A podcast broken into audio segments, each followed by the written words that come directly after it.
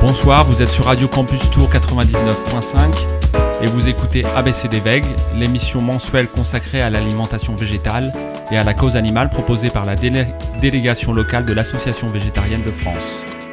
Vous pouvez retrouver cette émission le quatrième lundi de chaque mois et en podcast sur le site de la radio radiocampustour.com. J'ai le plaisir de présenter cette émission avec Elisabeth. Elisabeth, bonsoir. Bonsoir. Au sommaire de cette troisième émission, L'entretien du mois est consacré à l'ASPAS, Association de protection des animaux sauvages. À mi-parcours de l'émission, je vous parlerai du dernier livre de la philosophe Florence Burga, Qu'est-ce qu'une plante Essai sur la vie végétale? Dans sa chronique alimentation, Elisabeth nous parlera aujourd'hui des protéines, puis elle clôturera l'émission avec une présentation du livre de Joseph Pontus, à la ligne feuillet d'usine, et par l'agenda.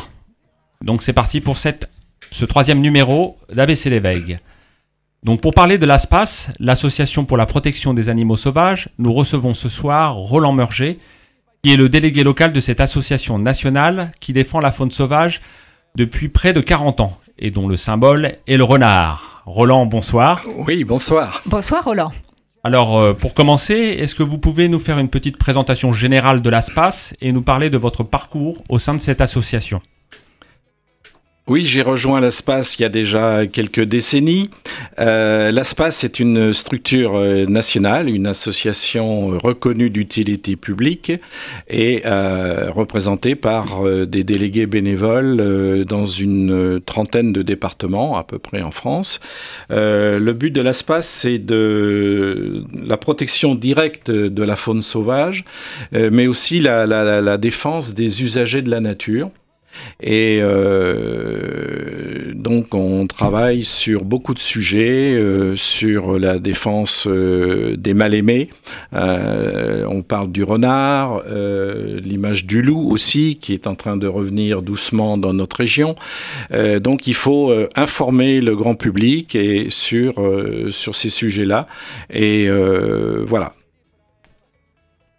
Euh, L'ASPAS, comme vous venez de le dire, défend de nombreuses espèces d'animaux sauvages, souvent jugées inutiles ou nuisibles.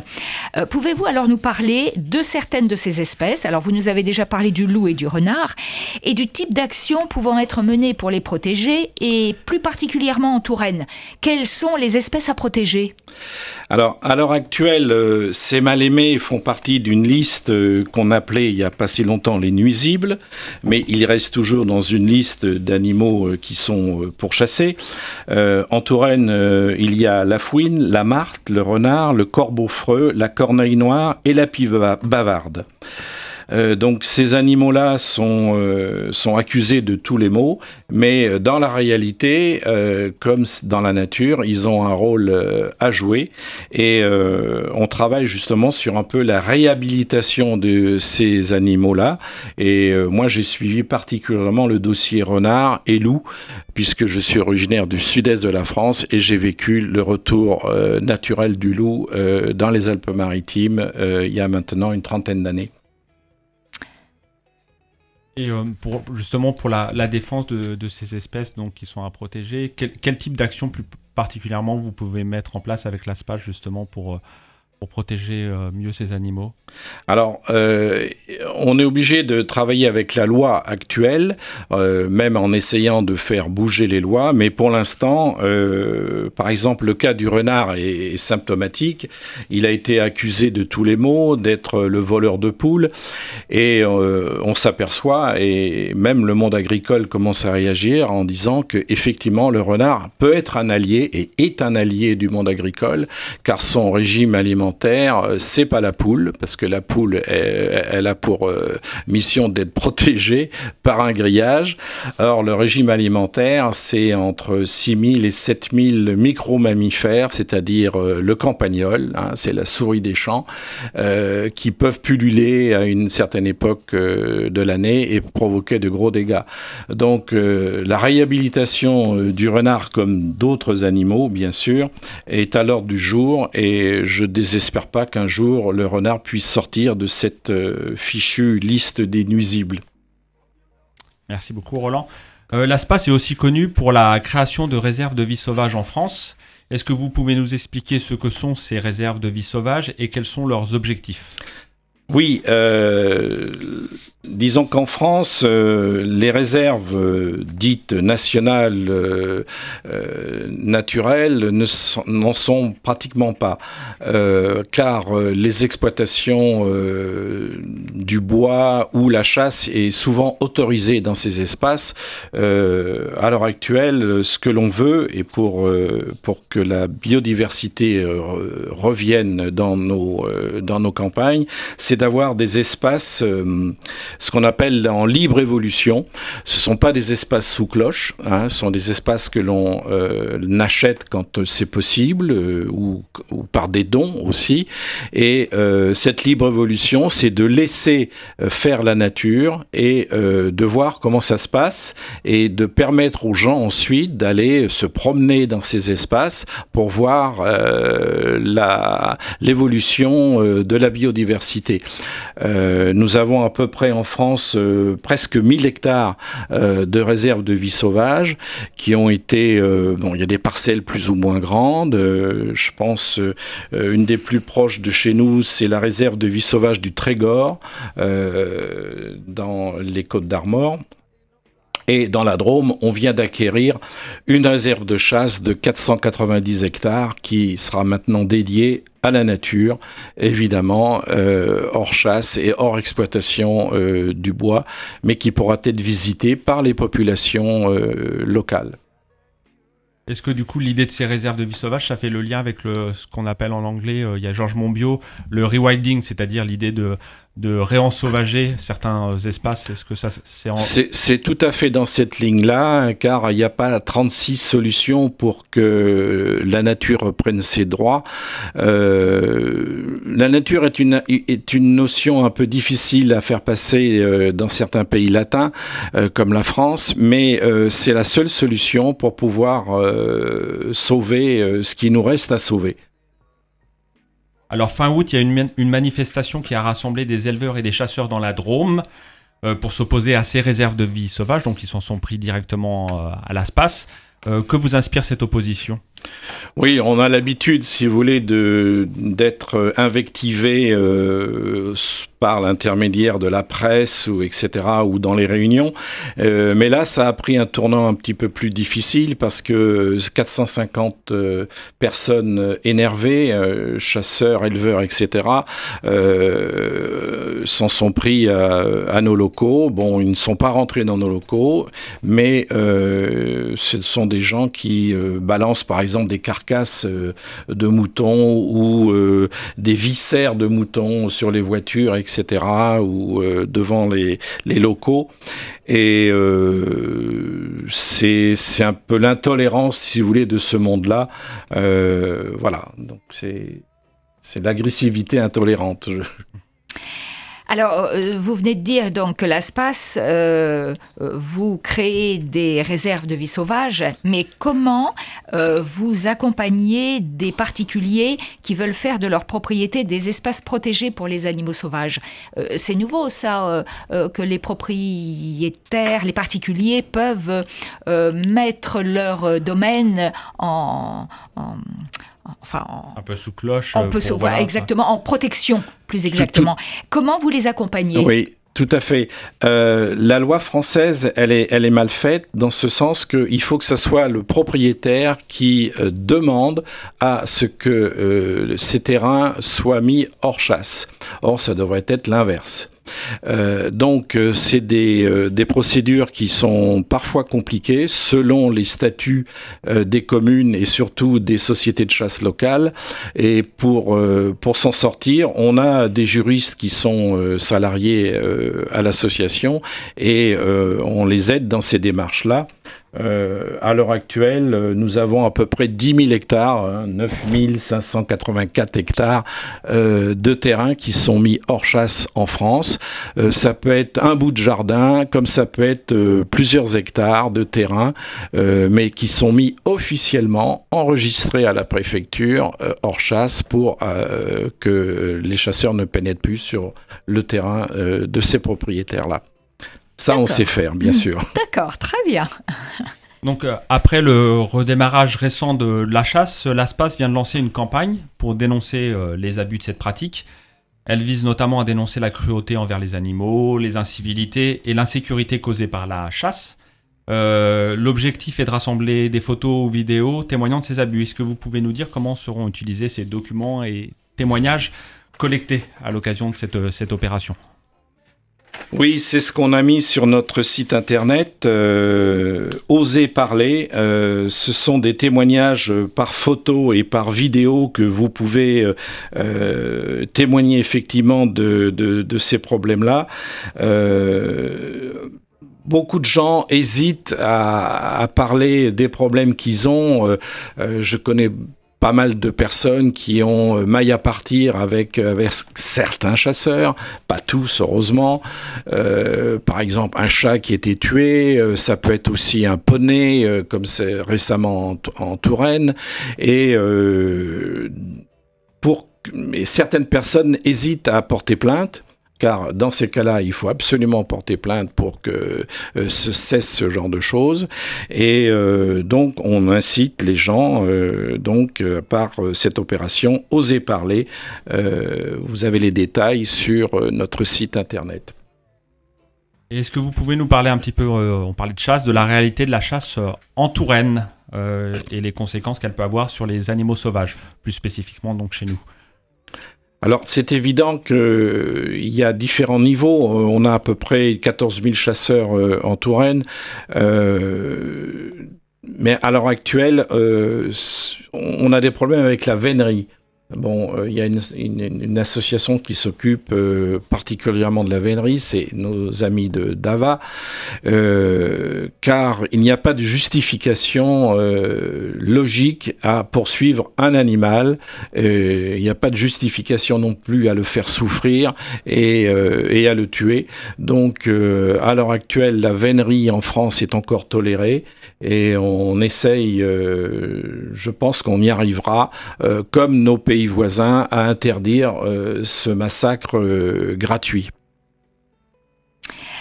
Alors, le, à la dernière émission, euh, j'avais anticipé votre venue. J'ai parlé du livre de Pierre Rigaud, Pas de fusil dans la nature.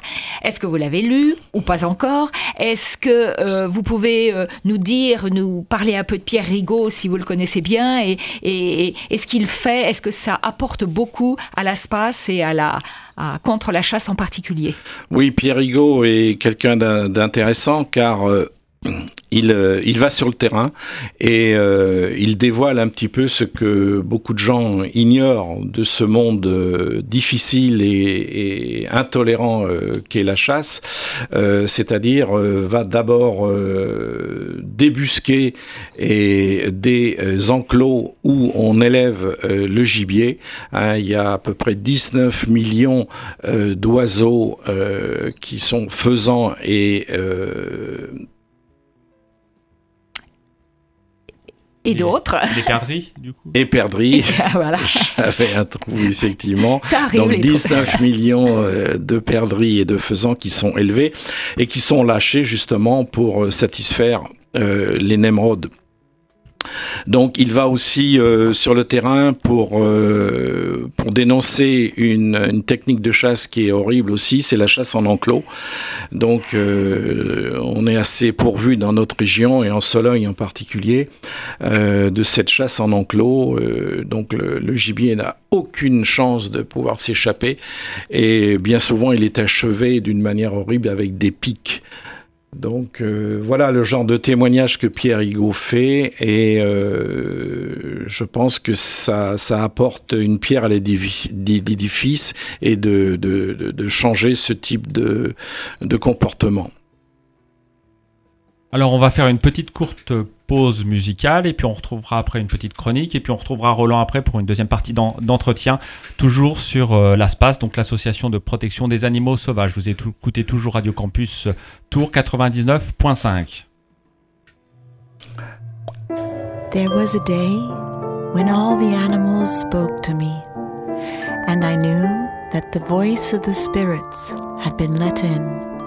as intense as an epileptic aura, and that no longer I would sing alone.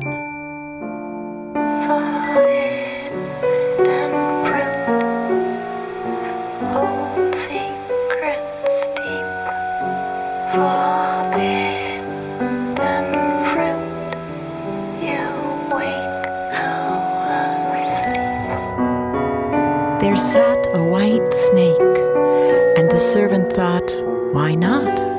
And took a bite. Thus the aura came over him. He was inside.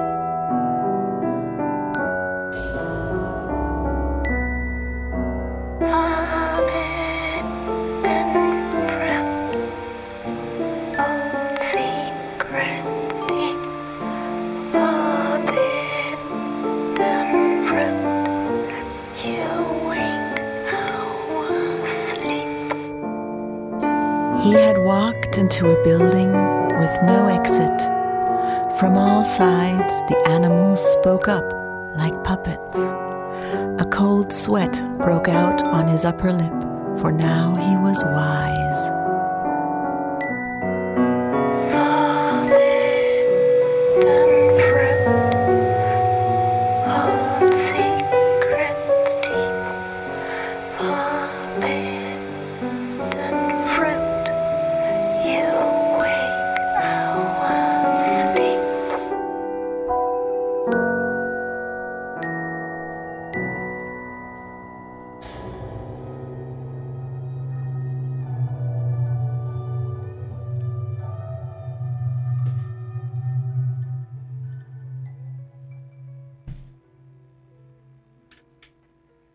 Le morceau White Snake Valse, la valse du serpent blanc de The Ministry of Wolves, le ministère des loups, pour introduire une chronique consacrée aujourd'hui à Florence Burga et à son dernier ouvrage intitulé Qu'est-ce qu'une plante? Essai sur la vie végétale, publié cette année dans la collection La couleur des idées aux éditions Seuil. Alors, pour vous présenter un peu Florence Burga, elle est philosophe, directrice de recherche à l'INRA, l'Institut national de recherche pour l'agriculture, l'alimentation et l'environnement, affectée aux archives UCERL à Paris, qui est une unité de recherche du CNRS. Elle est aussi membre du comité consultatif d'éthique du Muséum national d'histoire naturelle.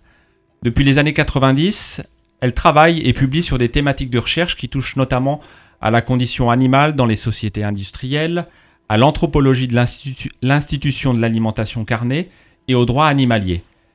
Elle raconte que c'est après avoir vu des images d'abattage dans un film qu'elle a pris conscience, pour reprendre ses mots, du processus d'engendrement de la viande et qu'elle a décidé d'arrêter de manger des animaux, puis de consacrer son travail de philosophe à ces questions. Alors je peux vous citer quelques ouvrages qu'elle a écrits récemment sur ces questions qui nous intéressent tout particulièrement. Tout d'abord, L'humanité carnivore, publié en 2017, qui s'intéresse aux questions de savoir pourquoi l'être humain mange de la viande, et s'il a toujours été carnivore, et s'il est voué à le rester. En interrogeant des mythes et des rituels, elle met en évidence dans ce livre les fondements anthropologiques, donc culturels, de la consommation de viande, consommation de viande qui est toujours associée, selon elle, à l'idée de supériorité de l'homme sur les animaux. Un autre ouvrage, sorti l'année suivante en 2018, Être le bien d'un autre, part du constat que si les animaux sont reconnus depuis 2015 par le Code civil comme des êtres vivants doués de sensibilité, ils n'en sont pas moins soumis au régime des biens, à la catégorie des choses appropriables, voire le plus souvent des choses consomptibles, c'est-à-dire dont la finalité est la destruction et la consommation. L'animal ne s'appartient donc pas, il est le bien de son maître. À partir de ce constat, elle mène une réflexion sur la manière de faire évoluer le statut juridique des animaux. La même année, en 2018, pour les éditions Payot et Rivage, elle a par ailleurs sélectionné et préfacé des textes de Gandhi, qui fut un végétarien militant notoire. Hein, vous pouvez d'ailleurs lire en édition de poche Du végétarisme et Sauver les vaches des abattoirs, dont on vous parlera plus avant lors d'une prochaine émission. Alors son dernier livre, qui traite de la vie végétale, semble en apparence éloigné de ses thématiques habituelles. Détrompons-nous, car la question qui est au cœur de son ouvrage est celle de la différence entre vie végétale et vie animale. L'idée du livre est née du constat du succès croissant de livres, comme celui assez récent de l'allemand Peter Woolben, La vie secrète des arbres, qui ont tendance à répandre dans l'opinion l'idée que les plantes vivent, souffrent et meurent comme les animaux et les humains. Elle cite Woolben La plantule du chêne, engloutie par un cerf, souffre et meurt, comme souffre et meurt le sanglier égorgé par un loup. Cette tendance à l'indistinction entre vie animale et vie végétale tendrait notamment, selon elle, à discréditer les questions lancées par les militants animalistes autour de la, souffrance animale. L'affirmation d'une identité de souffrance entre végétaux et animaux conduit à valider la prédation comme modèle nécessaire, celui qui vaut moralement en toutes circonstances. C'est ce que dit d'ailleurs un autre, auteur cité par Florence Burga, l'italien Emmanuel Coccia. Il dit L'être humain ne peut vivre sans arracher la chair d'autres êtres vivants. Pour le dire négativement, notre vie est toujours un sacrifice d'autres êtres vivants, animaux ou végétaux. C'est le fameux cri de la carotte que l'on oppose souvent aux végétariens et aux végétaliens. Alors pour contrer cette tendance à l'indistinction entre vie végétale et vie animale, Florence Burga nous invite dans son livre très érudit, convoquant de nombreux penseurs, philosophes, botanistes et biologistes à tenter de cerner les différences fondamentales entre vie végétale et vie animale.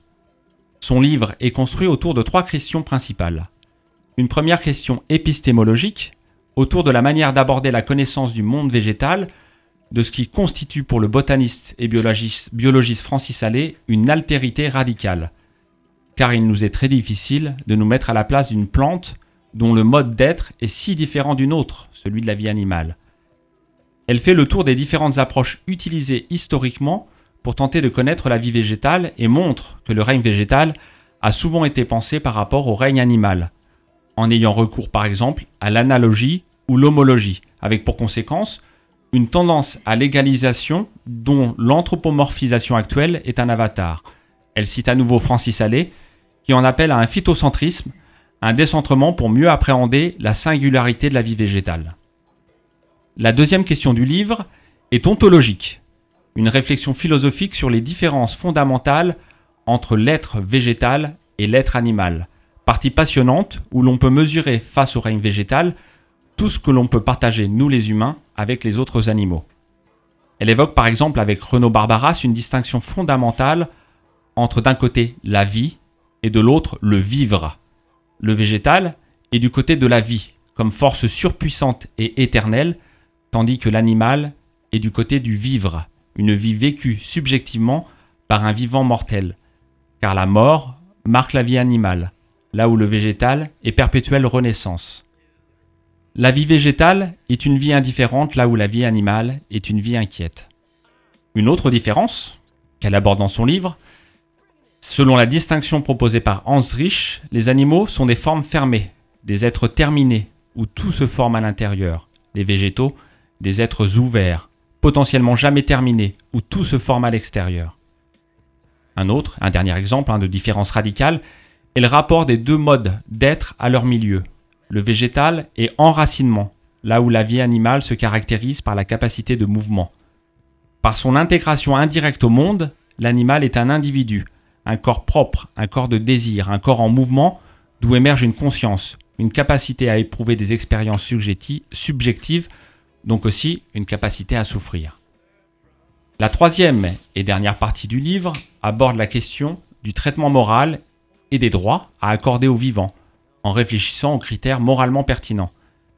Elle évoque notamment les droits que des défenseurs de l'environnement veulent donner au monde végétal au travers d'entités naturelles en montrant que de tels droits sont difficiles à fonder, les végétaux n'ayant pas d'intérêt en propre, à la différence des animaux. Alors, ce qui ne veut pas dire qu'il n'y a pas intérêt à les protéger dans différentes situations, mais qu'ils n'ont pas d'intérêt en propre, n'ayant pas de vie subjective. Elle souligne et discute par ailleurs la curieuse indifférence de nombre de défenseurs de l'environnement à l'égard du sort des animaux. Pour conclure cette petite présentation du livre de Florence Burga qui s'appelle Qu'est-ce qu'une plante Essai sur la vie végétale? Sachez qu'elle a accordé un entretien à la revue Virage, revue éditée par l'Association végétarienne de France, que vous pouvez retrouver dans son dernier numéro, qui propose par ailleurs un dossier consacré au sport et au végétarisme-végétalisme.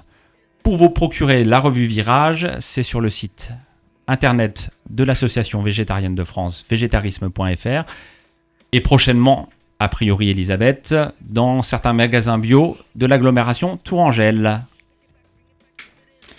Je confirme. Donc eh ben, nous retrouvons euh, euh, Roland Merger, euh, délégué local de l'ASPAS, l'association de protection des animaux sauvages. Et pour cette deuxième partie d'entretien, le temps de retrouver mes papiers. Ça va être la partie politique, voilà, je crois. c'est ça. On a, on a dit qu'on allait parler un petit peu de, de politique, puisque l'ASPAS est assez engagé au niveau politique. Euh, au sein de collectifs d'associations ou d'organisations de protection animale, notamment avec le collectif Animal Politique et avec le collectif aussi Convergence Animaux Politiques. Euh, Roland, est-ce que vous pouvez nous parler de ces actions euh, de ces collectifs? Alors, à l'heure actuelle, le collectif Animal Politique, c'est une organisation de, de 26, 26 associations de protection de la nature et qui a, pour but de répondre au décalage, si vous voulez, entre les préoccupations des, citoyens pour les animaux et l'engagement qui est totalement insuffisant euh, des politiques. Euh, concrètement, euh, le collectif Animal Politique euh, fait 30 propositions réalistes et, applicables immédiatement, on ne peut plus attendre, et qui concernent justement le bien-être animal, la protection en, général. voilà, donc le détail de ces propositions est facile d'accès euh, sur le site euh, internet de l'ASPAS euh, à la rubrique collectif animal politique. Et on entend beaucoup parler en ce moment du projet de référendum pour les animaux, soutenu par des personnalités dont Hugo Clément, qui est quand même un porte-parole très connu, et de nombreuses associations, dont l'ASPAS justement. Alors que vous inspire ce projet? Oui, Hugo Clément, euh, donc journaliste euh, qui est émérite, puisqu'il est, il, a, il a soulevé, si vous voulez, ce référendum pour les animaux. Euh, là aussi, il fédère une, une vingtaine d'associations euh, dont l'espace et des dizaines de personnalités euh, pour euh, lancer, ça a été lancé le 2 juillet dernier, une campagne médiatique d'envergure. L'objectif, c'est de, de, faire connaître et d'obtenir un référendum d'initiative partagée.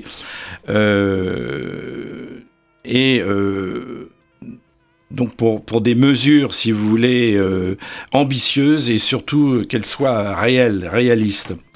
Euh, je les cite, elles sont, elles sont peu nombreuses, mais elles sont importantes. Euh, vous avez l'interdiction de la chasse à cours et les chasses traditionnelles. Je pense à la glu. Euh, vous avez l'interdiction de l'expérimentation animale et si des alternatives existent, et ça c'est dès à présent. la fin des élevages à fourrure d'ici 2025 la fin de l'élevage des animaux euh, de rente en cage euh, dans les box d'ici 2023, l'interdiction des spectacles avec des animaux sauvages. Et euh, la fin de l'élevage intensif d'ici 2040. il faut signaler que 8 Français sur 10 soutiennent ces mesures euh, ça a été fait par euh, deux grands sondeurs, euh, IFOP et Ipsos. Donc voilà. un large soutien de la population. Tout à fait. Donc je crois que l'enjeu du référendum, c'était d'obtenir, parce qu'il y a différentes étapes pour pouvoir arriver au référendum à, proprement parler, qu'il y avait une première étape, il fallait obtenir l'accord de l'engagement de 185 élus alors je sais plus, euh, j'ai pas trop suivi, mais la dernière fois que j'avais regardé, on était autour de 120 élus qui s'étaient engagés pour le référendum euh, pour les animaux. Et que la deuxième étape, une fois qu'on aurait obtenu l'accord de ces élus, ça serait obtenir euh, la signature de 4 millions français, je crois, c'est ça. Voilà, donc il faut, euh, au niveau des élus et au niveau des parlementaires, euh, il, était sûr que, il est sûr qu'on euh, n'arrivera pas à 100% des parlementaires, mais si on a une majorité et les personnalités influentes, je pense que ça ira dans le bon sens. Donc si vous voulez soutenir effectivement le référendum pour les animaux, bah, vous pouvez déjà aller vous inscrire comme sympathisant sur le site du référendum pour les animaux. Vous pouvez aussi interpeller vos élus. Euh, vos députés, etc. Et puis, euh, et puis après, à voir. Tout à fait, c'est une démarche euh, qui peut être faite par tout un chacun d'interpeller son, son, député localement. Alors, si parmi nos, nos, auditeurs, certains ou certaines souhaitent s'engager au sein de l'ASPAS en Indre-et-Loire, Roland, quelles sont les actions que vous menez au niveau local et lesquelles, pour lesquelles vous auriez besoin de soutien et comment peut-on adhérer ou soutenir l'ASPAS oui, euh, l'ASPAS est une, association libre et indépendante. On ne reçoit pas de subventions, donc les adhésions sont, primordiales, mais ça nous permet aussi d'être libre et de pouvoir euh, rester en justice euh, à tous les niveaux. Euh, donc j'ai parlé de l'adhésion. Euh, il est important aussi de donner un coup de main quand on fait des stands, etc., avec nos collègues d'autres associations, comme ça s'est fait à Tours, Beauvais-Hortelot, il n'y a pas très longtemps. Euh, vous avez aussi euh, euh, le, le, moteur de recherche qui s'appelle Lilo. le moteur de recherche, c'est un moteur de recherche sur Internet qui permet de reverser 50% des revenus à des projets sociaux et environnementaux. Donc ça, c'est aussi intéressant.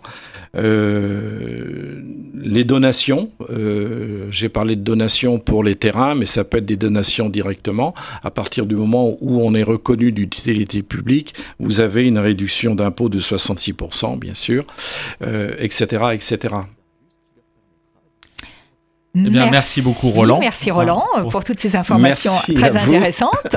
Et pour nous avoir fait découvrir effectivement l'association de protection des animaux sauvages. Merci à vous. Vous restez avec nous jusqu'à la fin. Tout à fait. Bien. Donc du coup, on va faire une nouvelle pause euh, musicale et puis après on va retrouver Elisabeth pour une chronique alimentation consacrée aujourd'hui aux protéines. Aux protéines. à tout à l'heure.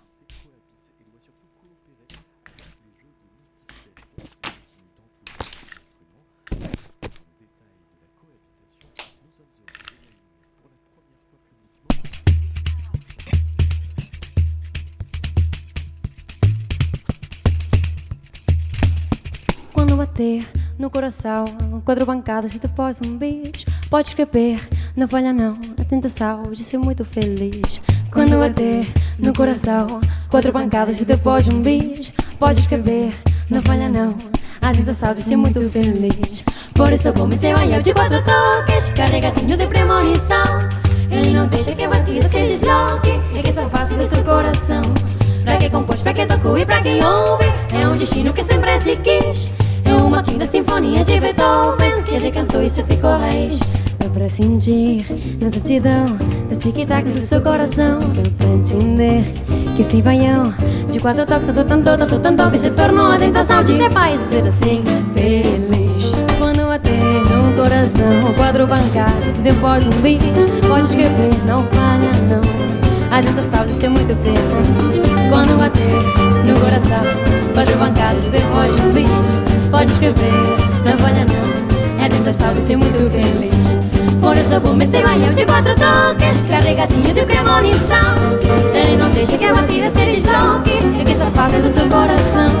Pra quem compôs, pra quem tocou e pra quem ouve É um destino que sempre se quis. É uma quinta sinfonia de Beethoven Que ele cantou e sempre foi Ela se sentir na exatidão No tic-tac do seu coração.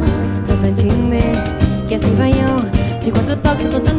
tanto, tanto, tanto Que se tornou a tentação de ser pai E ser assim. Feliz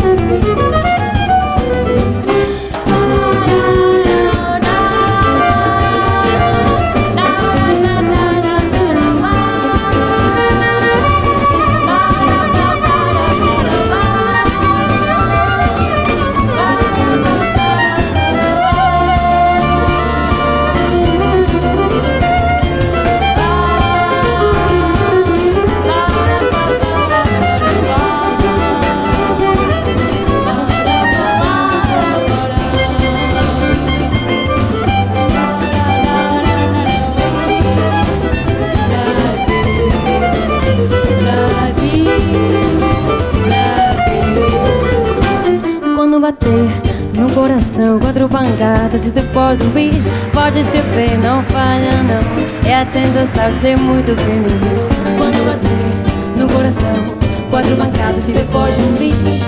Pode escrever, não falha não. É a tentação de ser muito feliz. Por isso comecei eu de outro toques, carregadinho de premonição. Ele não deixa que a batida se desloque E que só faz do seu coração Pra que compôs, pra que tocou e pra quem ouve É um destino que se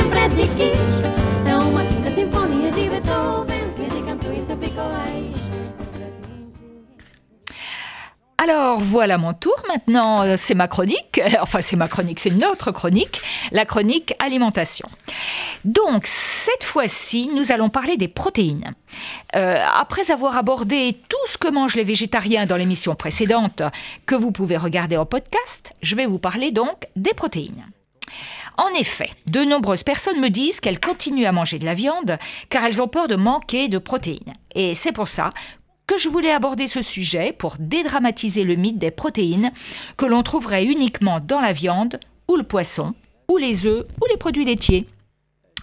Je me suis donc basée sur différents ouvrages et des publications réalisées entre autres par la Commission Nutrition Santé de l'AVF. Cette commission est constituée de médecins, de diététiciens nutritionnistes et ce sont donc des professionnels qui sont des ressources sûres. Alors Elisabeth, la première question que j'aurais envie de poser, mais qu'est-ce qu'une protéine? Ah, alors là, je vais essayer d'être le plus clair possible, car la nutrition est un domaine compliqué, et je ne voudrais pas vous perdre dans toutes les données scientifiques. D'ailleurs, j'en suis bien incapable euh, pour tout expliquer et tout comprendre. Les protéines, ce sont donc de grosses molécules, les plus complexes et les plus variées de l'organisme humain, formées de plusieurs dizaines à plusieurs centaines d'acides aminés. Bon, je pense que maintenant beaucoup d'entre vous ont entendu parler de ces fameux acides aminés. Ce sont ceux dont notre corps a besoin et que nous allons chercher dans notre alimentation pour nous permettre de fabriquer nos propres protéines. Mais pourquoi donc aller les chercher ailleurs pour fabriquer les nôtres? Ah, ben ça c'est parce que les protéines que nous mangeons ne sont pas directement assimilables par notre organisme et nous devons les découper en acides aminés lors de la digestion pour pouvoir fabriquer les nôtres. Et pour compliquer la tâche, certains acides aminés sont dits essentiels et sont au nombre de 9 sur les vingtaines d'acides aminés permettant de créer nos protéines. Je vous fais grâce des noms scientifiques. Oh, je vais vous en citer quand même deux, trois. Leucine, euh, tryptophane. Mais il y en a un qui ressemble à un refrain de chanson d'enfant et la, sonorité m'a bien plu, c'est la phénylalanine. Bon, il a toujours été dit que nous ne pouvions trouver les protéines que dans notre alimentation carnée.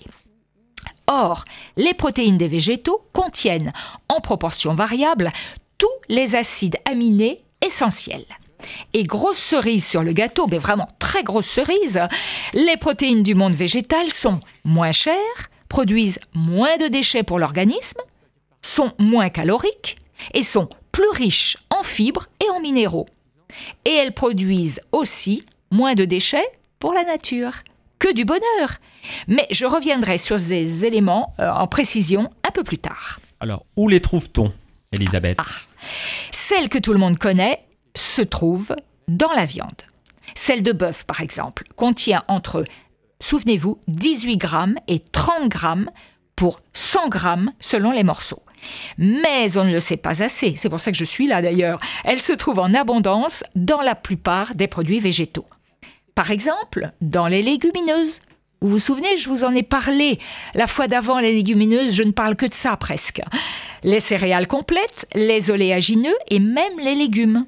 Seuls les fruits en contiennent très peu, mais ces derniers contiennent tellement d'autres bonnes choses. Dans ce qu'on a l'habitude de manger ou que l'on connaît, je vais vous donner quelques exemples. Et toujours pour 100 grammes. Alors, vous vous souvenez, la viande, c'était entre 18 et 30 grammes pour 100 grammes. Les lentilles en contiennent au moins 25 grammes. Les pois cassés, presque 24. Les amandes, 21. Les pois chiches, 20 grammes. Le quinoa, 13 grammes. Le tofu, quasi 10 grammes. Le riz, 7 grammes. Et les petits pois, presque 6 grammes. Mais les aliments qui en contiennent le plus et qui sont peut-être moins connus ou utilisés sont la levure de bière, quasi 48 grammes. Bon, je vous arrête tout de suite. Quand je vous dis la levure de bière, je ne vous conseille pas d'en manger 100 grammes en une seule fois. Vous risqueriez d'être, sinon un peu malade, du moins écœuré à jamais.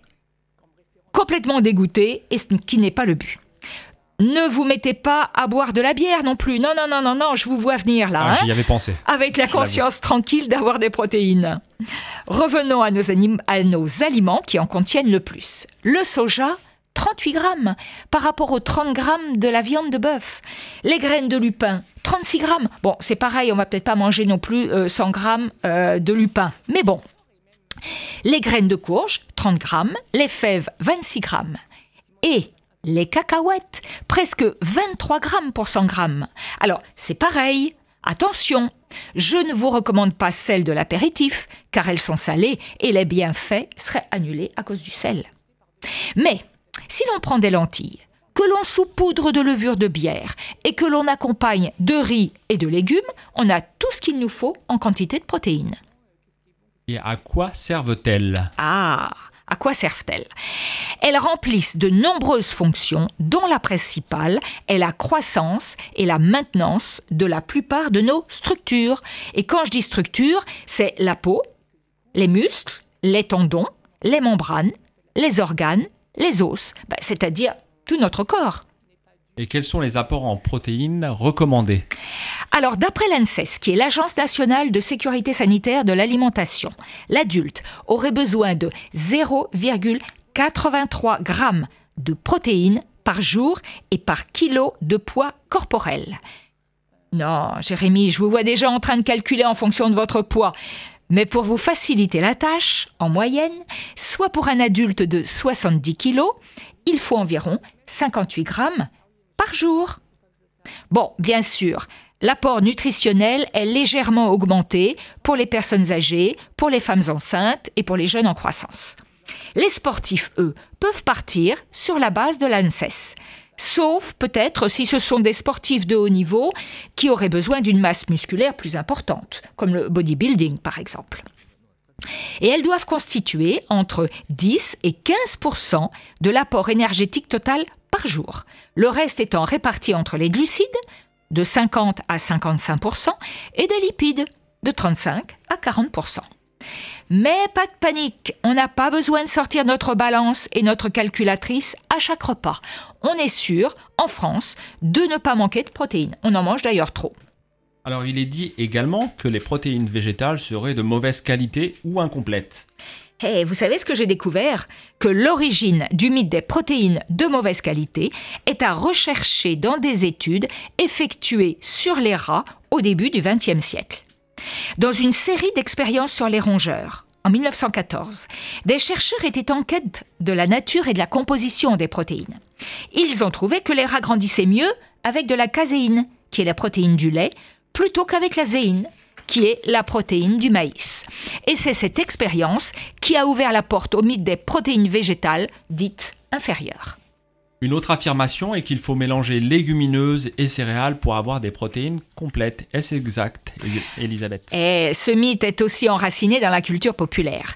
Il est aussi basé sur l'habitude de prendre les protéines animales comme référence. Car les céréales sont un peu moins riches en lysine, généralement, et les légumineuses en acides aminés soufrés. Alors que ces deux acides aminés sont présents tous les deux dans la viande. Et c'est pour ça que ce sont les protéines de la viande qui sont comme base de référence. Et le malentendu trouve son origine dans l'idée, née entre la fin du 19e siècle et le début du 20e siècle, que seules les protéines animales étaient nécessaires pour les mammifères non ruminants. Aujourd'hui, de nombreuses études prouvent que cette idée n'a aucun fondement.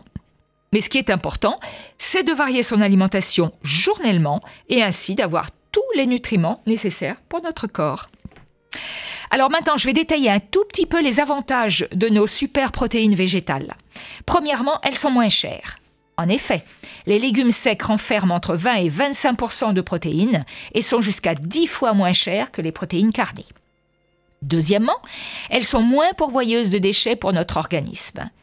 En effet, ce sont elles qui sont les mieux utilisées par notre mécanique biologique en apportant des nutriments essentiels tels que des minéraux, des antioxydants et des acides gras essentiels.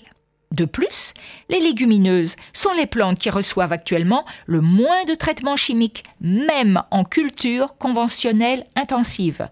Leur culture nécessite très peu d'engrais azotés. Les protéines carnées, quant à elles, contiennent un certain nombre de déchets, tels que l'acide urique et tous les traitements, médicaments, hormones que les animaux ingurgitent durant toute leur courte vie sur Terre. Et si l'acide urique devient difficile à filtrer par les reins? Un taux élevé peut générer inflammation, goutte ou problème rénal, calcul. Vous allez être mis à l'amende, Roland. Mais ce n'est pas grave, ça arrive. ce n'est pas grave. C'était la pause musicale un petit peu en avance. Voilà. Et les acides gras saturés, dont le cholestérol, présents en quantité importante particulièrement dans les viandes rouges, la charcuterie, les fromages et les œufs, peuvent poser de gros problèmes pour notre système cardiovasculaire. Troisièmement, elles produisent moins de déchets pour la nature. Parce que quand on parle des légumineuses, qui sont la source principale des protéines végétales les plus consommées, ce sont des cultures qui se passent d'engrais, qui améliorent le sol et qui réduisent les émissions de gaz à effet de serre.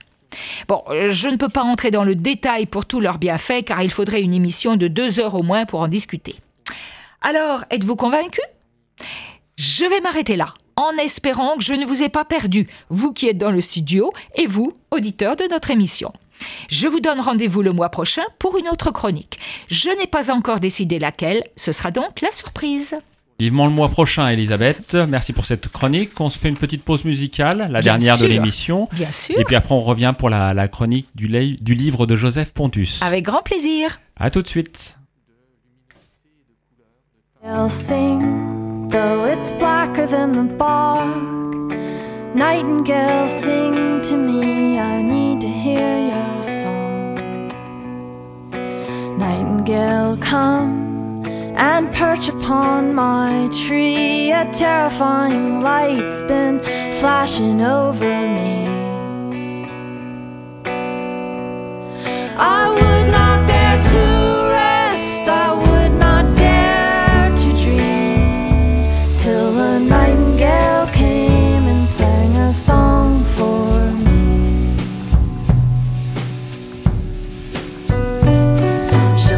above the blast and the clothing singed by fire. She'll sing above the black smoke rising from the funeral pyre.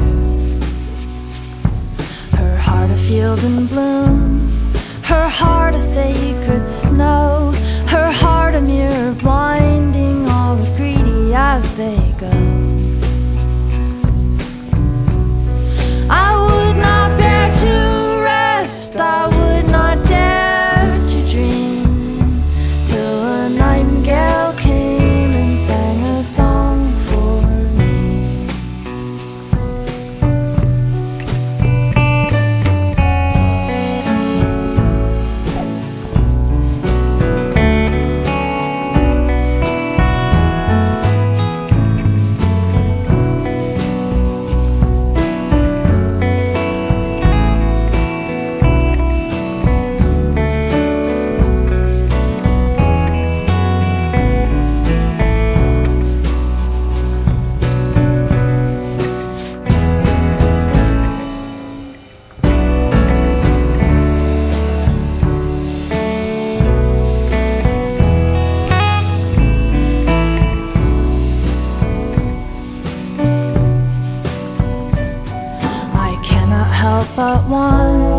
to solder all the parts, solder back together all the shattered hearts. Nightingale, come and perch upon my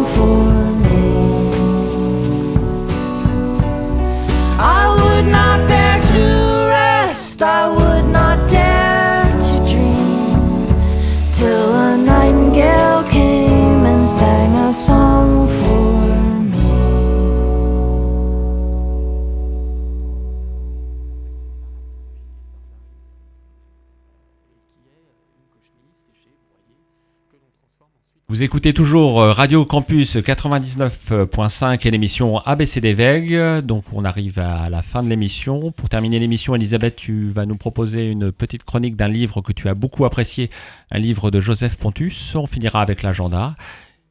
Donc euh, tu as la parole pour présenter le livre de Joseph Pontus. Ah, ma chronique préférée. Parler d'un livre qui m'a plu, interpellé, horrifié, que j'ai adoré, que j'ai détesté. Bref, un livre qui ne m'a pas laissé indifférente. Bon, d'accord, jusque-là, je n'ai parlé que ceux que j'avais adorés. Aujourd'hui, je vais vous parler d'un livre qui vient de sortir en poche chez Folio et qui est sorti en juin 2020. Je l'ai découvert par hasard auprès de mon ami libraire à Saint-Pierre-des-Corps. Il s'agit de À la ligne, feuillet d'usine, de Joseph Pontu, paru en 2019 aux éditions de la Table Ronde. C'est son premier livre et il a reçu le Grand Prix RTL Lire 2019, ce qui ne m'étonne absolument pas. Il est inclassable, tant au niveau du contenu que de sa présentation et de son style d'écriture. C'est l'histoire réelle de Joseph, éducateur spécialisé en banlieue parisienne après avoir fait des études littéraires à Nancy, qui a suivi sa compagne en Bretagne. Il a trouvé du travail en intérim dans une usine de poissons et dans un abattoir en fonction des missions qui lui sont proposées. Il raconte ses conditions de travail, ses états d'âme, ses sentiments. Il nous fait partager la dureté du métier, le côté aléatoire et angoissant de l'attente de chaque mission. Il décortique le rythme infernal du travail à la chaîne, la dureté pour son corps, pour ses pensées, le retour chez lui, les promenades avec son chien. Il aborde le nouvel esclavage des hommes qui font ce métier pour qu'un grand nombre d'humains mangent des poissons, des crevettes, de la viande animale, sans même se rendre compte de cette souffrance humaine qui se cache dans les barquettes. Il ne parle pas de la souffrance animale, mais elle est tellement sous-jacente. Elle est présente de manière tellement forte quand il décrit les bêtes mortes, leurs carcasses, la tête, juste la tête par exemple, du veau qui a été tué quelques heures auparavant. On est avec lui, on travaille avec lui, on vit avec lui, on souffre avec lui et on rit avec lui, car c'est un livre écrit avec de l'humour et beaucoup de tendresse vis-à-vis de sa compagne, de sa famille, de ses collègues. Son style d'écriture nous entraîne euh, dans une lecture qu'on pense au départ compliquée. Et puis non, on se glisse dedans et on avance avec lui, on vit avec lui, on souffre avec lui. Mais ce n'est pas un livre triste, c'est un livre réaliste. Et on n'en sort pas indemne. Courez vite l'acheter ou l'emprunter, c'est une pépite. Donc le livre de Joseph Pontus qui s'appelle À la ligne, feuillet d'usine. Feuillet d'usine. C'est vraiment extra. Alors, maintenant, je vais vous hum, parler, je vais passer à la chronique animation. Les animations à venir en octobre. Euh, la première, c'est le dimanche 4 octobre de 11h à 16h. Nous vous donnons rendez-vous au jardin Nicolas Frumeau, situé au bout du boulevard Béranger à Tours. C'est la journée mondiale des animaux.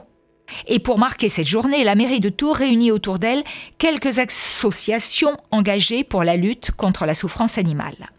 La mairie aura bien entendu un stand avec la présence des soigneurs animaliers qui vont présenter leur travail précieux auprès des animaux dans les différents parcs sur Tours, ainsi qu'une présentation d'une exposition des animaux ayant vécu dans ces parcs depuis au moins 1948. Venez, c'est très intéressant.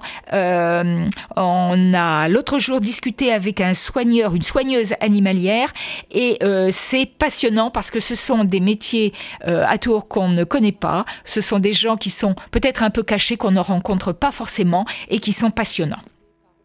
Alors, les, associations présentes sont l'association Éduc-Pop Animaliste, l'association pour l'abolition de la vénerie aujourd'hui, AVA, dont on a parlé tout, tout à l'heure avec Roland, l'association végétarienne de France, Code Animal, L214 Éthique Animaux, L214 Éducation, la LPO 37, la CEPAN.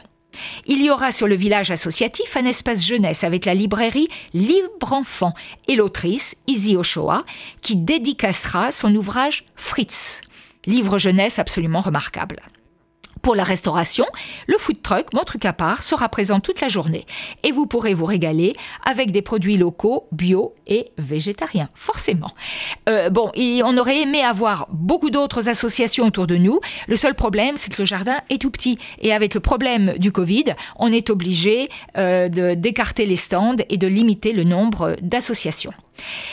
Le jeudi 15 octobre, alors si tout se passe bien aussi, à 20h au cinéma Le Studio à Tours, nous avons notre soirée du CNP sur l'Amazonie, en collaboration avec le mouvement Utopia 37, Frères des Hommes, L214 et Code Animal.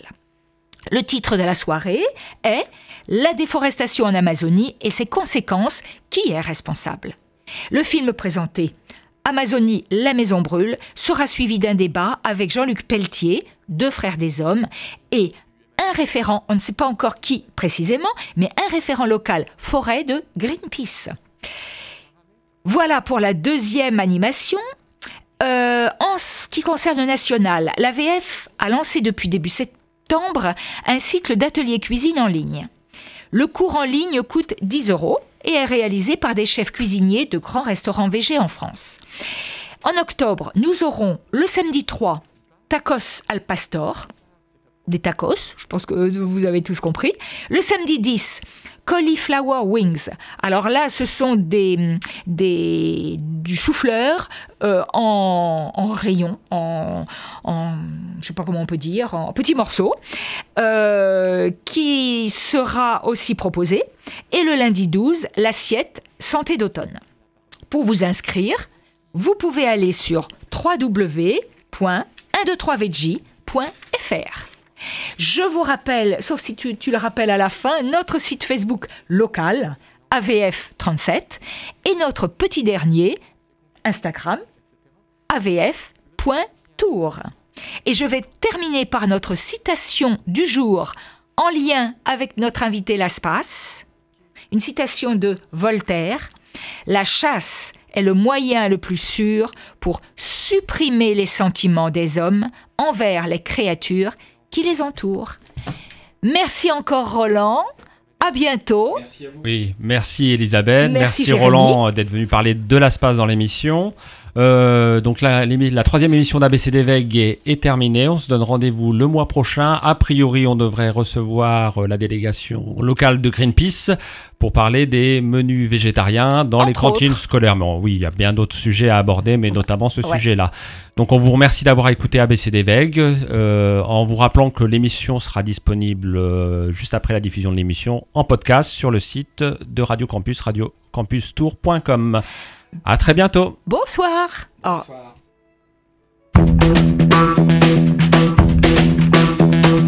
Hey, I'm in love. My fingers keep on clicking to the beating of my heart. Hey, I can't stop my feet.